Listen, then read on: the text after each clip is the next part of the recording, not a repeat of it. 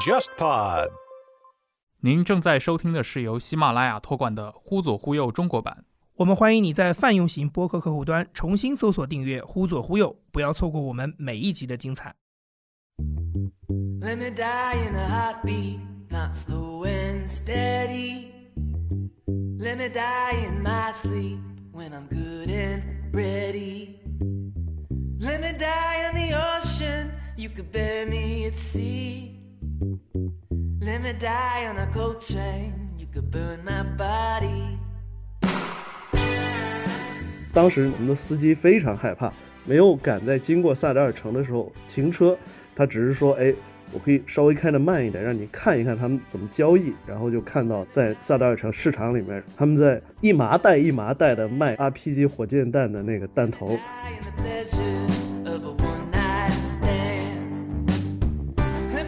我们在一个城市里面，可能会有一些基于校友关系形成一个什么样的这种组织，尤其是中国有这么一个情况吧，就是我认为比较好的大学，尤其是这些大学的毕业生里面，如果有掌握了一定的社会资源的这样一种人，他更有互助和分享的意识。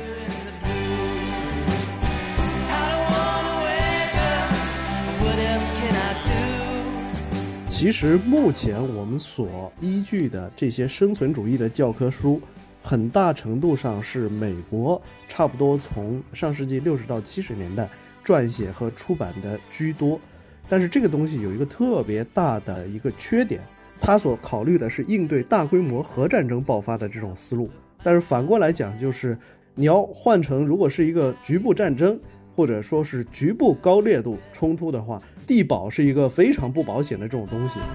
With a broken nose. Let me die in the spotlight. You could pick my pose. 'Cause I don't want 各位听众，大家好，欢迎收听这一期的《忽左忽右》，我们还是和刘怡老叶继续上一期的话题。上一期其实我们聊到结尾的时候啊、扔了个包袱出来，刘怡 这个说到人应对这种短期的突发危机两种思路嘛，一种是所谓两脚羊的思路，一种现中的思路，这个很有意思啊。这事后我们这个群里面也展开了这广泛的大讨论，到底什么叫现中，什么叫两脚羊？因为也刘怡也一直跑这种嗯危机深重的地区去了很多年，但是从他们的这些现象上来看，他们应该都属于一些长期危机的发生地。比如说你去了叙利亚，这是已经乱了九年的地方；呃，伊拉克可能距离伊伊拉克战争爆发过去了十八年，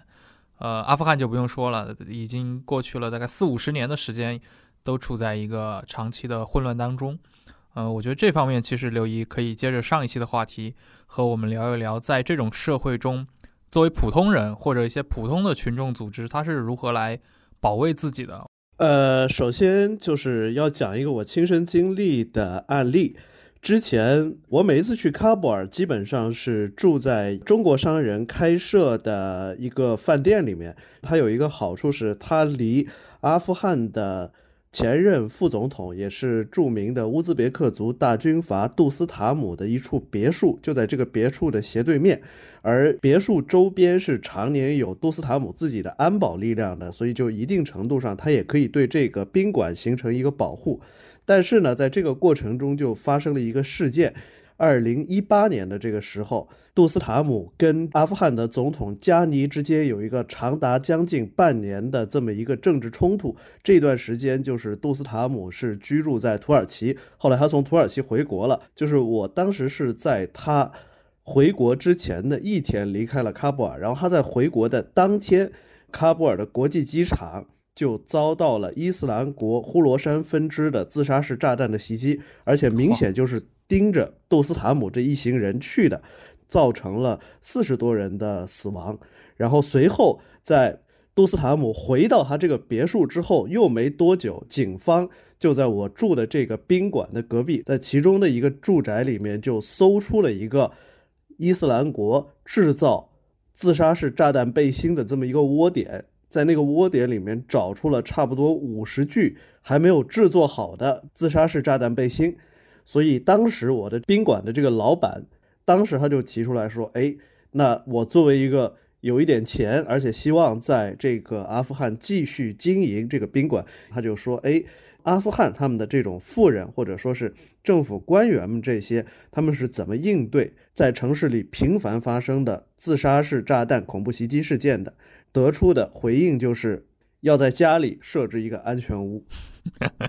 简单的说，其实他就是用防爆墙垒出一个小房间嘛，然后根据你这儿的常住人口的规模，比如说你这儿常年一般有十到十五人左右，那你就做一个相对应面积的，可能至少你得有个十十多个平米的这么一个小房间，然后用防爆墙围起来。它当然不能保住你的绝对安全，但是当你察觉到有人要对你的这个房屋、你的住宅进行自杀式恐怖袭击，或者说小规模的武装塔利班或者伊斯兰国的这个呼罗珊分支，他潜入到了某人的住所附近，他可能有十几个人携带着轻武器，然后就来攻打你这个住所。这种情况下，这个安全屋它要使你以及常住在你这个地方的这可能十几个人，你们至少要能够躲进这个安全屋里面，待到。附近的，比如说政府军或者其他武装来赶来救援你们为止，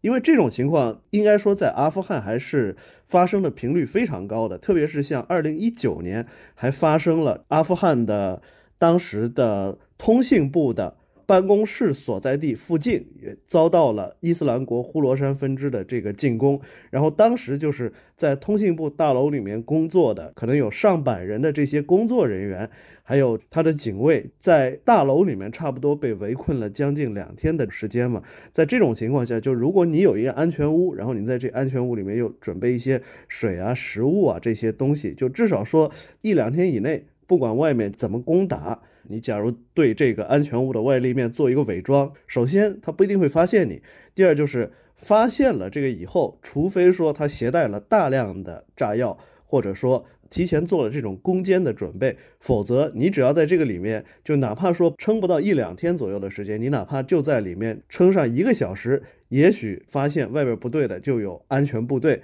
或者说是其他的效忠政府的武装就会来帮你解困。所以说，就我所知，阿富汗的这些富人、政府机关，还有就是在那儿的一些外国使领馆，基本上都设置了像安全屋这样一个装置。嗯，像这种安全屋的话，你刚说它可能更多是一些富人啊，或者一些外国机构会去准备。那么对于很多，比如阿富汗的平民来说，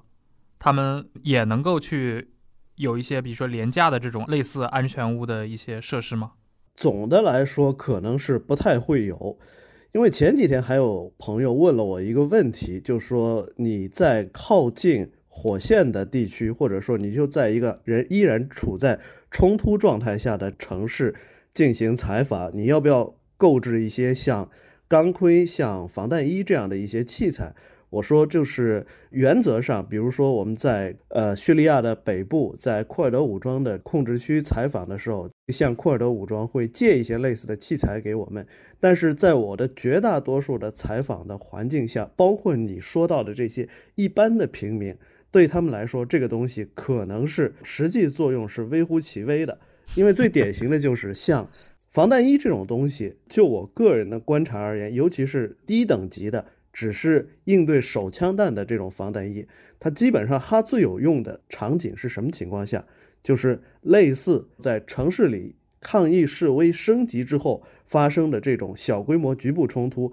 如果说警方或者负责平息事态的这种军方使用了非致命性武器，比如说催泪弹、橡皮子弹。那这种情况下，你去购买或者借一个低等级的普通防弹衣，然后你把它穿在身上，那可能是对你能起到一些作用。但是，就比如说我在叙利亚采访，包括像阿富汗，它发生城市爆炸非常频繁的这样一些地区，即使你身上穿了一个这种低等级的防弹衣。但是你很多时候就碰到了像叙利亚，除了突击步枪之外，比较多的还有 RPG，像迫击炮这样一些东西。就这种情况下，就是一个低等级的防弹衣，你运气不好的时候，它对你起到的这种防护作用也都是很有限。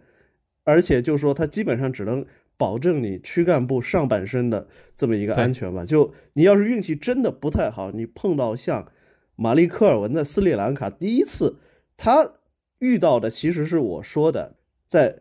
抗议示威当中的现场出现了一个冲突的这种升级，但在这种情况下，他是眼部被榴弹的破片打中，实际上就是你穿不穿防弹衣、戴不戴钢盔，对你而言所起的这种防护作用就并不太那么明显。嗯，刚其实刘怡提到那个玛丽科尔文，这也是非常著名的《泰晤士报》的那个战地记者。我相信肯定很多人当年曾经在当时的一些媒体或者报纸上看到过他的照片嘛，戴着一个独眼的那个眼罩。然后他本人也是在二零一二年在那个应该是在叙利亚吧？他是不是在叙利亚遇难的？对，他在霍姆斯，嗯，他是跟一个他雇佣的本地助理一起，就是在反政府武装的控制区自己就建立了一个通讯站。然后这个地方就遭到了政府军的炮击，然后在这个过程当中，他殉职了。嗯，对，也是非常令人尊敬的一位女记者。其实，在战地记者里面，是不是这一类的人还是有不少的？我印象中，好像那几年，尤其是每一个像，比如说像玛丽科尔文这样的人去世之后，好像当时国内都有一些媒体会再去列举一些和他同类的殉职在世界各地的一些战地记者们。呃，对，工作性质类似玛丽科尔文这样的记者，其实我在北叙利亚还认识了就相当一批。差不多是二零零八年的经济危机之后，就发生了一个新的现象。过去像玛丽科尔文这种受雇于大报纸的资深的记者，他们的东家是愿意出钱给他们购买比较昂贵的这种保险。然后把他们送到冲突高发地区去的，但是在二零零八年之后，其实是相当一部分，尤其是传统的这种纸媒，因为经济不景气，支付不起这种费用，所以其实现在全世界在冲突地区工作的比较多的，几乎都是 freelancer，他们是在东乌克兰，包括在叙利亚、在伊拉克，就是常年有这样一批人。来自各个国家，有一些是本地人，还有一些就是欧洲人，不全职受雇于任何一家媒体，但是他们在那儿常年在那个地区工作，跟一些媒体和机构有合作。反过来讲，就说一定程度上，这些记者就会比过去，就像玛丽科尔文和他的黄金时代的那些，就是受雇于大报大刊的国际记者，相对而言，只会有更少的预算去购置一些个人的防护用品。嗯。其实你刚说那个防弹衣这个事情，我倒是觉得真的很有意思，因为我身边就有一批朋友，他们是那种就是那种生存狂，你知道吧？嗯，而且他们呢会，比如说每年会组织，比如说拉个群呀，去什么泰国、菲律宾去干嘛呢？去打靶。嗯，因为他们觉得在北京打靶太贵了，他们想的是，哎，我们包个团，然后还可以在那边使用一些更自动化的武器。然后哎，经常找我，就说你要不要一起去？我至今都没答应跟他们一起去。你觉得这种这种公民啊，比如说他组织个团，然后去到东南亚的一些国家进行一些枪弹的训练，这个东西在你看来是不是也是一种，就看上去好像就是一种心理安慰了，实际上并不一定真的会对你有任何帮助。呃，如果以中国的这种环境作为一个基础假设。那么，在未来很长一段时间之内，就是假使发生了这种始料未及的局部的这种冲突，你能够获得的也能够使用的，基本上就是冷兵器为主，菜刀可能就是你能使用的最大的大规模杀伤性武器就是弩。就像你刚才提到的，即使你能获得一个自动武器，你能不能获得持续的这种子弹和零备件补充，都是一个特别值得怀疑的事情。因为站在我们的角度，你如果没有去实际经历过一个就是长期冲突的这种环境，你可能对于这种你能使你手里的这个武器长期处在可使用状态的这种能力，这个你可能会有一个盲目的估计。比如说，这个你在高速射击的这个过程当中，然后就突然卡壳了，就这种情况下，假如说你是每年就只摸几次枪的这种人。就发生这种情况，你可能都不知道如何应对。其实是在像阿富汗、包括伊拉克乃至叙利亚的这个一些地区，当地自动武器普遍泛滥，这背后其实还存在一个相对应的这种产业链，就是长期战乱造成这些武器的零备件、弹药，甚至专门负责维护这些武器的人是极其易于获得的。我记得我一六年第一次去伊拉克的时候，挺震惊的一个事儿，就是在巴格达市的东北方，就有一个卫星城叫萨德尔城，那个地方是巴格达市的，有很多什叶派住在那个地方，里面就有一个非常大的二手的武器和弹药的交易市场。然后我就记得我坐车从那儿经过萨德尔城附近的呃一个交通转盘，然后看到这个转盘上站着一个人，背上背着三把枪，然后他看见我们在那堵车嘛，然后老哥就从转盘上下来，背着三把枪过来敲门，就说这要不要？要的话现在可以验货。你你要买弹药的话，可以去萨德尔城里面那个市场上买弹药。当时那个我们的司机非常害怕。没有敢在经过萨德尔城的时候停车，他只是说：“哎，我可以稍微开的慢一点，让你看一看他们怎么交易。”然后就看到那个在萨达尔城那个市场里面，然后就是他们在一麻袋一麻袋的卖那个 RPG 火箭弹的那个弹头，这可能要以在民间随便就流散着几十万甚至上百万支这种自动武器及其弹药为基础。你才可以说，我想获得一个防身的这种武器非常容易，坏了我还能找人修这样一种程度。如果说不存在规模这么大的一个市场，就我个人的看法，那可能你没事儿，你在北京找一个地儿，你练习一下这射箭，因为弓至少在我国它是一个目前能合法拥有的一个东西，弩还不合法。然后你或者你练习一下剑道，可能就这种东西。就是在中国那儿发生了一个持续了一段时间的局部剧烈冲突的情况下，这可能对你来说是一个更现实的选择。你刚提到了一个，就是其实是一个弹药啊，或者说这种呃零部件的一个补充的问题。我印象很深，当时应该是前几年吧，Reddit 那个 CEO Steve Huffman 嘛，他当时做了一次眼部的激光手术。哎，我要说说到这事儿，我去年也做了那个激光手术啊，全飞秒。我我说老实话，我做全飞秒的一部分小部分原因是因为看了那个报道，说当时说这个 Huffman 他应该也是做全飞秒手术做完的一个原因呢，他是说如果世界末日来了，假设遇到遇到 什么危机，他觉得我如果戴个眼镜就太麻烦了。嗯，从这个角度出发，他认为直接去把这个激光手术给矫正给做了，其实是一种最保险的选择。我的思路就跟他不一样，然后我就没有去做激光手术，因为我想的是，也许外星人来了，我还可以给他带路。哎，你这个就说到一种很重要的一个分野啊，就是人在应对这种突发危机的时候，比如说作为生存狂啊、生存主义者这个群体，它其实有很多流派的。一种流派当然就是跑路逃跑主义嘛，还有一种是那种武装反抗，呃，有点像你上一期可能聊到的那种现中的思路。这块，但是我感觉啊，好像是美国人特别喜欢在这块进行很多讨论，甚至很多准备工作。反倒是很多第三世界的人，他可能不会讨论它，但是分分钟就遇到这种事儿。比如说在阿富汗，或者在叙利亚，或者在伊拉克，你有看到过那些，比如说在这些冲突地带的平民们有过这种组织吗？首先有这么一个情况，美国一个不同于全世界。其他地区的一个挺重要的特征是美国它的这种地理特性。北美大陆整体上是人口密度比较低的，而且说实话，美国跟加拿大之间的这种国境线，美国跟墨西哥之间的这种国境线，一直以来其实都存在一个管理方面的这种问题。你如果有了一定的提前准备，尤其是如果就是你所在这个城市在地理位置上比较有利的话，你是可以跑路的。就你跑路起来，而且相对是比较容易的。而你刚刚提到的，也是我曾经去过的，像阿富汗、像这个叙利亚，包括巴勒斯坦、伊拉克这些地区，就很要命的一件事儿是，他们这些国家的人几乎就无路可走。尤其是你要知道，今天中东地区应对难民的政策，很大程度上是建立在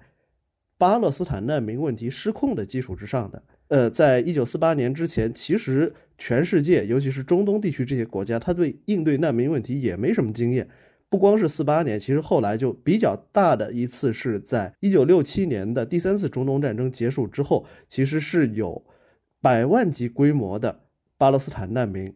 从约旦河西岸这些地区跑出来，然后跑到周边国家，像黎巴嫩、约旦、叙利亚。当时的人们对于难民问题的这种认知，就是还只是说是一个单纯的人道主义问题，就说，哎，他们因为战乱逃出来了，那是不是这必须安置他们？但是随后巴勒斯坦难民的涌入，很快就改变了像黎巴嫩这种国家。黎巴嫩过去它的原住民当中，伊斯兰教徒和基督徒的比例差不多是一比一。巴勒斯坦人一涌进来，一下子把这比例改变了，就使得黎巴嫩的国内政治很快就发生了相应的这种变化。随后在七十年代，先是爆发了。黎巴嫩内战，随后又是以色列的入侵，还有包括像巴勒斯坦难民那阶段，就巴勒斯坦的抵抗组织，就他逃到国外之后，他老是以国外为根据地，然后反过去袭击以色列控制区或者全世界范围内的犹太人，然后就导致收容他们的那些国家反过来遭到以色列的空袭，这就变成一个非常要命的问题。所以其实是作为巴勒斯坦难民问题的这种后续影响。现在中东长期战乱的这些国家，包括跟他们产生关联的这些，无论是欧洲还是美国，一旦这个国家发生了这种冲突，直接就第一不发任何签证，把这个使领馆撤走；第二步就是完全封锁国境，这就是对他们而言很要命的一件事，是哪儿都跑不了。然后这种情况下，你提到的这个互助的问题，首先取决于第一。你有没有什么任何条件下大家都所需要的技能，并且可以通过这个技能，比如来换取一些收入，或者来换取一些物资，其实是挺重要的一件事。比如说你是会一个维修枪支的这种人，你的价值就非常高；或者你哪怕说你不会维修枪支或者武器，但是你会修柴油机，你会修发电机，这个技能也非常重要。因为我们在上一期当中就已经提到，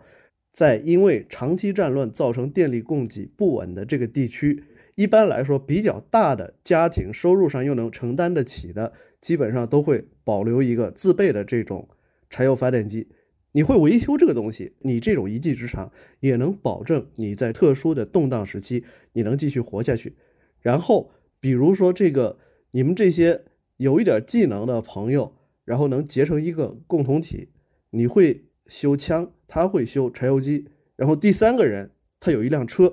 然后第四个人，比如说他有一个亲戚在附近的一个邻国，他能持续的穿过边境线给他走私来汽油，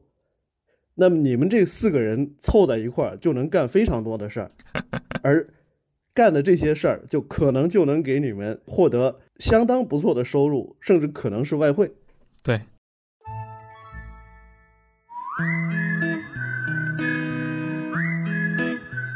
忽左忽右，至今已经更新了将近八十期的节目，其中有两期节目神秘消失了。很多听众会在微信听众群、微博评论区或者线下见面时问我们：二十七和二十九这两期节目哪里还能听到？现在我们将正式提供你一个官方的渠道，那就是忽左忽右全新建立的独立 RSS feed。如果你一直使用苹果播客、Pocket Casts 或者其他安卓播客客户端订阅收听《忽左忽右》，现在就请你重新搜索《忽左忽右》，重新订阅我们的节目。同时，现在你也可以在 Spotify 上搜到我们的节目了。而你此前在这些泛用型播客客户端上订阅的由喜马拉雅 FM 托管的《忽左忽右》，将更名为《忽左忽右中国版》，节目封面也将变为灰色。除此之外，我们还在网易云音乐和 Spotify 上建立了官方歌单。你只需要在这两个 App 里搜索“忽左忽右 BGM” 就可以找到。如果你喜欢“忽左忽右”，我们非常欢迎你把我们的节目分享给你的好友，并教会他们如何听播客，带他们一起进入播客的世界。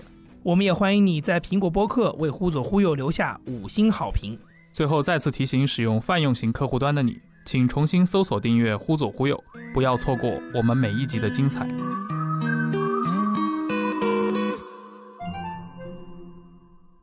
前几年在中文的互联网上流行过一篇网帖嘛，就是所谓的波斯尼亚的生存报告。据说撰主是一个当时经历了九十年代就是南斯拉夫内战，在一个城市里面被围了一年多的一个人写出来的东西。然后里面他讲了自己作为一个普通人，呃，在面对这种比如说城市被围困，然后饥饿开始产生，然后断水断电。在这种情况下，其实很大程度上，他们真正的威胁不是来自于什么城外的军事组织了，更多的是来自一个平民之间的一个资源争夺。啊。然后它里面提到了很重要的一点，就是在这种环境下，单打独斗死路一条，一定要抱团。你要是身处那种条件下，你就会发现一堆单身汉一起合伙干点什么，在那种条件下是最有利的。因为无论是我提到的这些叙利亚、伊拉克还是阿富汗一些非常要命的事儿，是他们都属于社会发达程度相对比较低的穆斯林国家，嗯就导致每一户人家几乎都有大量的小孩儿、妇女，而且这些妇女和小孩儿基本上是没有自我保护和生存的这种能力的，这就导致就这个家庭的少数男性成员，基本上他可能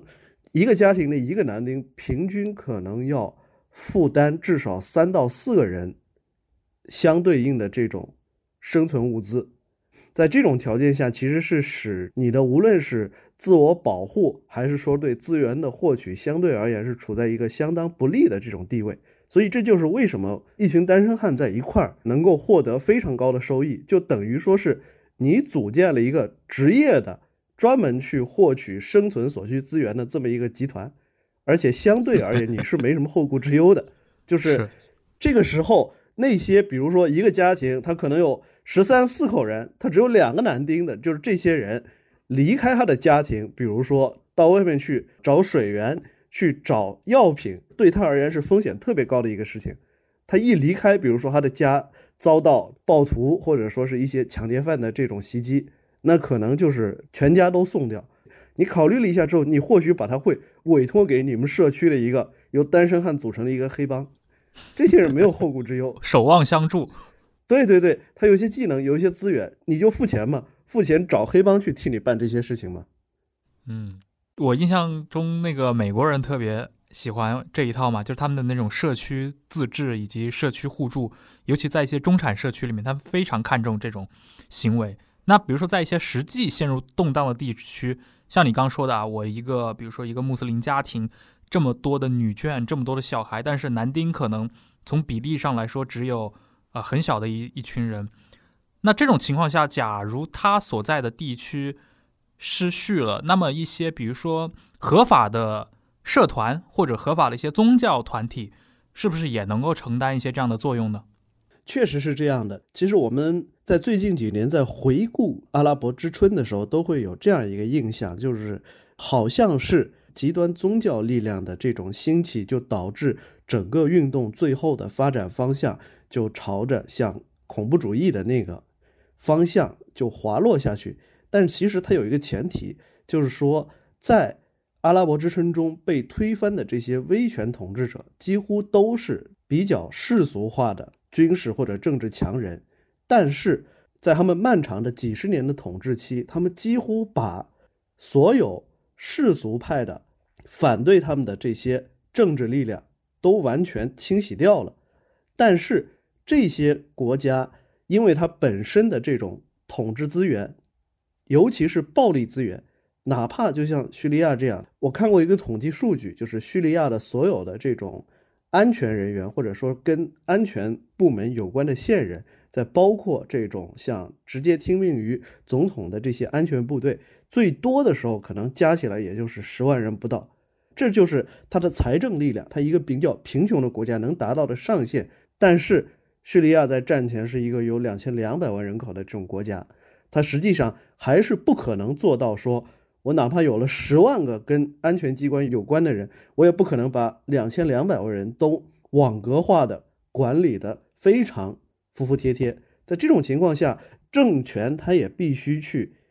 依靠一些其他的组织力量来帮助它进行统治，比如说，它必须默认宗教团体的这种存在，包括默认清真寺在城市，尤其是农村的这种基层社会中已经存在的这种威望。哪怕是像萨达姆在九十年代之前，对于伊拉克国内的这些宗教势力是比较疏远的，但是九十年代第一次海湾战争结束了，伊拉克被击败，而且开始长期遭遇国际制裁，他的统治状况开始出现不稳定的情况下，萨达姆是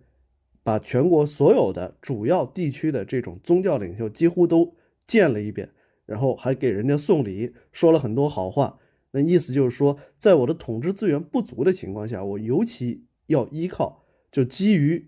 地区、基于这种亲情，包括说基于宗教意识形态力量来形成的这种组织力。所以说，当最高政权被推翻了之后，就是民间的这些普通老百姓就非常惶恐，而不知道何去何从的情况下，他的首选会是说我向宗教力量寻求帮助。而如果这种宗教力量在这种时候开始走向极端化，或者说因为各种原因，它开始，比如说跟国外的一些支持某种宗教的这些力量结合在一起的时候，那么整个国家的政治动荡发展成一场一场宗教性质的内战，就变得非常普遍了。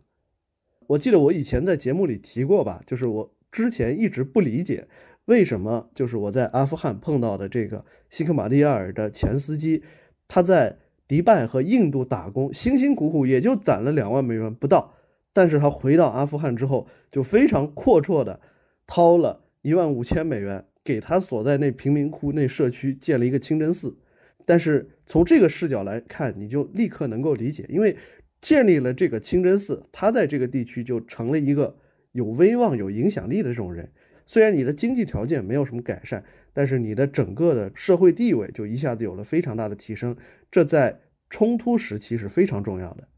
嗯，这种其实有一点类似于，比如说中国历史上像啊，比如说像像东汉末年，它的那种各地的物保，然后也是各地的那种当地的一些小的豪强们和当地的村民，等于是联合起来，形成一种自治自卫的一些组织。啊，而且中间会有一些，比如说宗教的群体在参与。比如说，我记得像北朝的时候，其实就有很多佛教的一些团体参与到那种东魏、西魏的这种合战当中。那像河桥之战中，其实就有一些这种僧兵嘛，他们在宇文泰的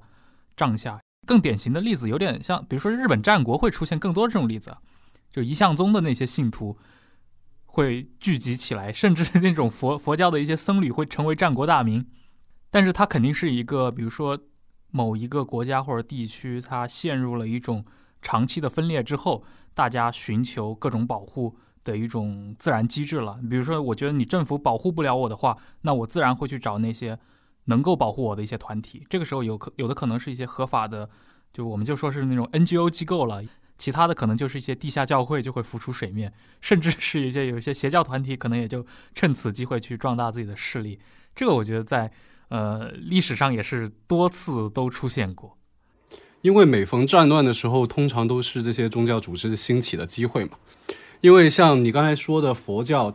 呃，我们现在一般是说在什么呃东汉的时候，然后僧人用白马驮着经书来到了，哎是哦建来到洛阳，然后建立了白马寺，然后才有了佛教的传播。但其实。就是现在的各种历史的证据、考古的证据都证明，其实，在东汉以前就已经有呃佛教的僧徒一直在进入中原地区，但是一直都没有传播开来。直到了战乱的出现，然后佛教才得以兴盛嘛。然后一直在魏晋南北朝，简直就是一个让宗教可以大发育的一个时期，所以才兴起了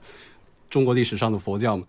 那对现在的一些，比如说世俗化的国家。像刘姨，你平时你在北京，你觉得在这种城市里面，作为普通人来说，假设陷入到这种一旦假设社会崩溃，我们划一个异次元的世界，对吧？一个平行宇宙里面，这北平崩溃了，你会怎么办呢？站在我的角度，就是由于我的工作的性质，还有包括这种思维方法嘛，我肯定会先看看这种国际社会对这个事情做什么反应嘛。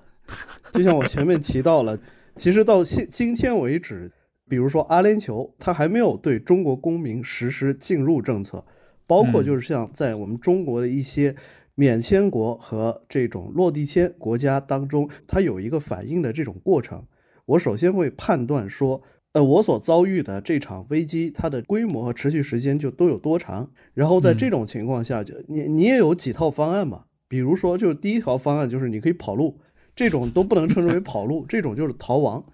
逃亡的这种情况下，就是你必须考虑就是几个问题。第一，就是说你有没有一个最终的落脚点，你要怎么抵达那种地方？跟这个有关的有很多实际问题，比如说你能不能把你的主要资产跟着你一块带走，然后包括就是说这资产能不能出国，全世界哪些地区有专业替你包干这些事儿的人？就比如，假如你把你的所有资产都已经换成了这个人民币现金，柬埔寨还有东三省的这个地下赌场肯定能帮你怎么把这个东西就运作到全球其他地区去。这种是跑的思路。还有接下来的就是留下来，就取决于你，你得判断这个形势接下来就会往哪个方向发展。就像我们前面开玩笑说的，这外外星人来了，我得考虑，就说你有什么特殊技能，或者说是人际关系，使你能获得这个带路的工作，这也是一个方面。当然，就是比较重要的，就是说，呃，站在我的角度，我会想，在我的朋友里面，尤其是在同一座城市的朋友里面，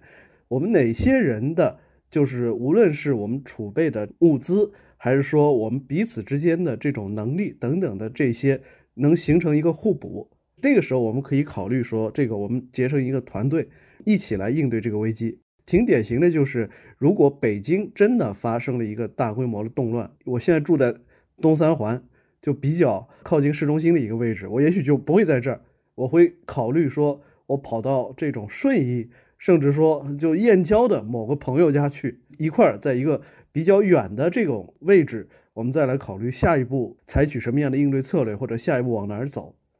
嗯，这其实是一种非常古典的中国式的一种思路了，因为传统就是什么所谓小乱必成，大乱必相嘛。嗯，那传统的中国人他们就是遇上什么太平天国运动啦，突然有一天什么又。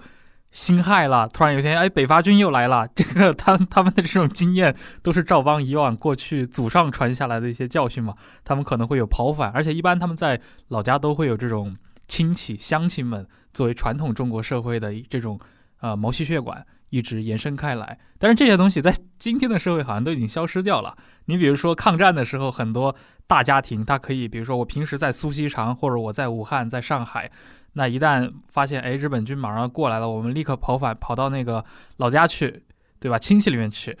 在现在这个工业社会、移民社会来了，很多城市里面的人其实和农村是切断的联系的，这是不是一个新的问题？你觉得？我觉得是这样。我前面提到的这种互助的这种概念，其实跟你这儿提到的这个基于。家族或者血缘关系的这种互相帮助就已经变得不太一样了。嗯，就是就说到底是因为我们在一个城市里面可能会有一些基于校友关系，对，形成一个什么样的这种组织。尤其是中国有这么一个情况吧，就是我认为比较好的大学，尤其是这些大学的毕业生里面，如果有掌握了一定的这种社会资源的这样一种人，他更有互助和分享的这种意识。是。这里又可以讲一句题外话，就是大概在两年前吧，就是在陕西某个地方就发生了，其实是一个精神病人砍杀他母校的一些放学学生的这样一个事件。当时我有一个实习生，然后要去采访，他知道了这个人毕业了那个中学，然后他就注册了一个新 QQ，伪装成这个学校的一个校友，然后潜入进了他们所在的一个群里面，加了一些人，想去了解这个人的一块信息。结果这个实习生可能过了很短的一段时间就被人家认出来了，然后他就把聊天记录发给我，他说为什么我被认出来了？然后我就看了一下，我说这个你这个思路错了，你提到你说啊发生了在母校的学生里面发生了这种事情，感到很悲痛啊，所以想听听其他人对这个人的印象或者说是有什么看法。我说你这种思路，这个你可能是。北大附中或者人大附中毕业的这种人有这样的思路，你去陕西的一个乡村中学那儿的所有的毕业生，这辈子最大的理想就是离开那儿，最好不要跟那个地方再产生任何瓜葛。然后你跑过去，声称你你感到一种身为共同体成员的悲痛，这种就很很反常，很不实际。对，就是因为就是说对于这些相对没有掌握什么。很多的这种社会资源，他也没有很大的这种互助意识的这种人来说，你去提这些共同体啊，这些你就是胡说八道。是的，但是就是一般而言，其实我我们看最近十几年中国的这些发生的一些影响比较大的社会事件当中。能够作为一个群体站出来说话的，一般而言也都是，无论是这个之前的这种 Me Too，还有其他一些事件，其实往往都是，比如说受害人或者说受害人的这种关联人群当中，可能有一些这种名校，或者说有一些有了这种公民意识和共同体意识的这种人，他会想出来说，哎，我们要互助，这种对于我们当中的某一个个人的侵害，也构成我们对我们这个集体的侵害。所以我为什么刚刚提到说，哎，可能这个如果你有一些志同道合的这种朋友，你们可以考虑实现一些这种资源共享或者互助，很大程度上也是为了应对你前面说的过去的基于家庭或者血缘的社会关系已经瓦解了的这种城市生活的状态。但我确实是印象很深，前几年你们应该都记得这个事情吧？前几年当时北京发生过一个，应该就是你们人大的一个毕业生，也是一个校友，当时是被嫖娼了，然后嫖娼死了。他比我低一级，我们俩还一块儿选过一门选修课，但是我不认识他。但是那个事情出现之后，我还是挺震惊，也挺难过的。因为虽然没有打过交道，但是大家就是毕竟在一个课堂里面就上过同一门课，然后这样一个校友不幸去世了。是的，当时应该就是人大的校友，是当时有个校友团体出来发声了，为这个事情，嗯而且造成了相当的一个社会影响力。嗯，包括之前像 Me Too 那个事件当中，北大的这个校友会也发出了很多的声音。是的，所以其实我我个人的感觉会觉得，因为在一个传统的宗族社会崩溃之后的中国，你要依靠这种团体来互助的话，说不定比如说像校友会啊，好像没有什么其他更合理的一些组织了。你各地的什么同乡会这种群体，以及现在又在复兴的一些宗族、家族 这种群体，更像是一些商业骗子。你们这么一说，我很好奇啊，因为我其实没怎么接触过这些生存主义者。那其实是不是某程度上他们还能分流派是吧？就比如说核战争下的生存主义者，还有什么社会崩溃下的生存主义者，还有战乱下的生存主义者，这样。啊，其实这种一直都是有的。生存主义这个词本身就是冷战的时代诞生的词嘛，但是它里面只有有一部分是应对核战争，还有一部分就是美国始终有那么一批人是对那种政府的权利啊有那种持续警惕的，就是有没有核战争，他们都会进行一些生存末日准备了。但是这种末日准备，他们可能就是比如说担心的可能更多是，比如说美国社会秩序以及文明内部崩溃的一种可能性，因为在这些人眼里面，他们是那种。呃，会时刻把罗马帝国的衰亡 之类的，就是这这帮人都是熟读历史的，他们会去参考这些，他们会认为文明是非常脆弱的，所以他们也会分出，比如说有一种逃跑主义的哲学，也有那种武装保卫的哲学。你像比如说美国那种南方的所谓红脖子们，你看得出来吗？他们那种 对于喷子、对于各种重武器的热爱，对于各种平时随身持枪的这种呃，等于是这种习俗。的除了法律的原因之外，心理上的原因也是很重要的一点。但是明显像加州的那些，刚我举例子里面，像像 Huffman 那种，他就是典型的逃跑主义啊。他做了矫正手术之后，硅谷的富豪最近几年做的很重要的一件事，就是集体到新西兰去买地。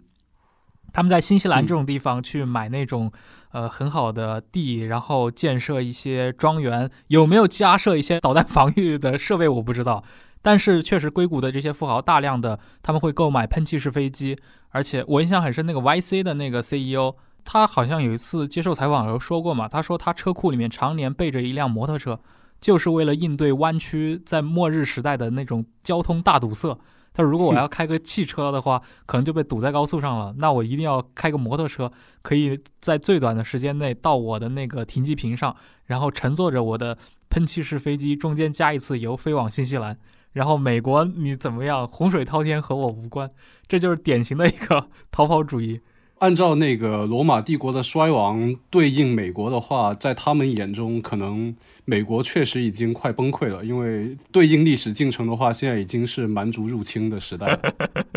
你们会，比如说像老叶，你自你自己是潮汕人啊，这个你可能会获得一些和北方的。朋友们不太一样的一些经验，传统对于你们那儿的印象就是觉得你们那儿的那种宗族的这种保存的会比较完善。这个东西你觉得它会有一个，比如说类似于刚刚我们提到的这种啊守望相助这种互助的一种机能在的吗？我觉得如果真发生那种情况的话，确实有可能，因为比如说我们怎么说呢？就是我们堂兄弟之间也会经常沟通，这在很多我接触的不只是北方同的同学，就连在什么可能广州地区的同学，这在他们眼中也是一件挺不可思议的事情了。嗯，然后比如说我们很多人会在乡下会有祖屋，比如说真的发生这种社会动荡，我们说不定就可以一群人全都回去。就像以前在什么潮汕地区、开平地区都有所谓的碉楼嘛，所谓的碉楼就是民国时期大家建起来用来保护我们这一条村子或者这一方大家平安的一个东西嘛。然后像你刚才讲到的，除了现在的那个校友会之外，我想到的另一种可能互助组织，就是在大家视野里面可能不太存在的，就是那种退伍军人一起的一种同谊吧会吧。嗯，对对对，这种什么老，兵，而且这种可能是最强的。帝国在乡军人会，特别昭和。经过十七个月的等待，忽左忽右的微信听众群终于开通了。各位小伙伴，不管你是因为偶然的原因收听到了这期节目，还是本身就是忽左忽右的长期订阅者，我们都欢迎你参与听众群的讨论。我们会在听众群里发布更多更新的节目信息，也会收集各位对忽左忽右内容的反馈与建议。加群方式是添加微信号 hzhyxzs，也就是忽左忽右小助手这七个字的拼音首字母。注意了，是忽左忽右小助手，这位小助手会将你加进群聊。如果各位喜欢这档播客，欢迎前往各大平台，尤其是苹果播客客户端上进行评分，期待你的参与。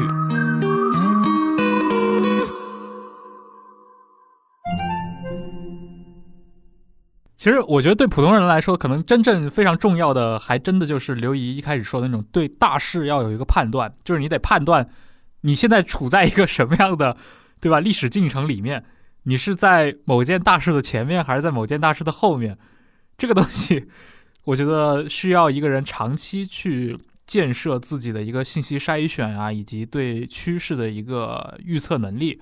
这方面，其实那个民国的那位邵训美，他的祖父邵友莲先生，他当年也是那个就是洋务运动时候很著名的大臣嘛，做过外交官的，然后也当过台湾巡抚。这位老先生有个很著名的一件事，我印象太深了。他是庚子年去世的，但是他正好在庚子年，就是一九零一年呢，见证了比如说北京城被攻破，然后也见证了义和团的那个大混乱。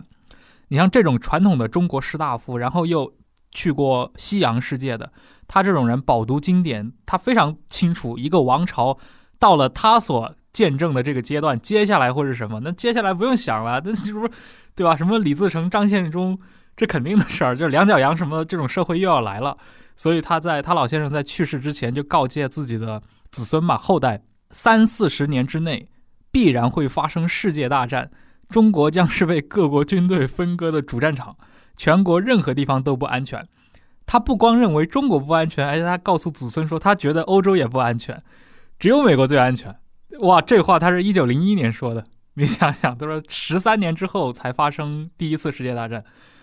但是我好像后来从维基上看到。真正执行了他这个建议的，好像就一个女儿，真的是搬到美国去了。大部分后人还是在国内，所以说有远见，其实，呃，本身也是个很难做到的事情。但是你有了远见之后，能不能执行也是另一个问题。嗯，那我们假设一下，我们这个听众里面还是有不少这种生存主义者的。然后，比如说有一些生活在北上广，每天忧心忡忡，觉得可能这个世界要完的这么一些朋友们啊，这个他们的心病。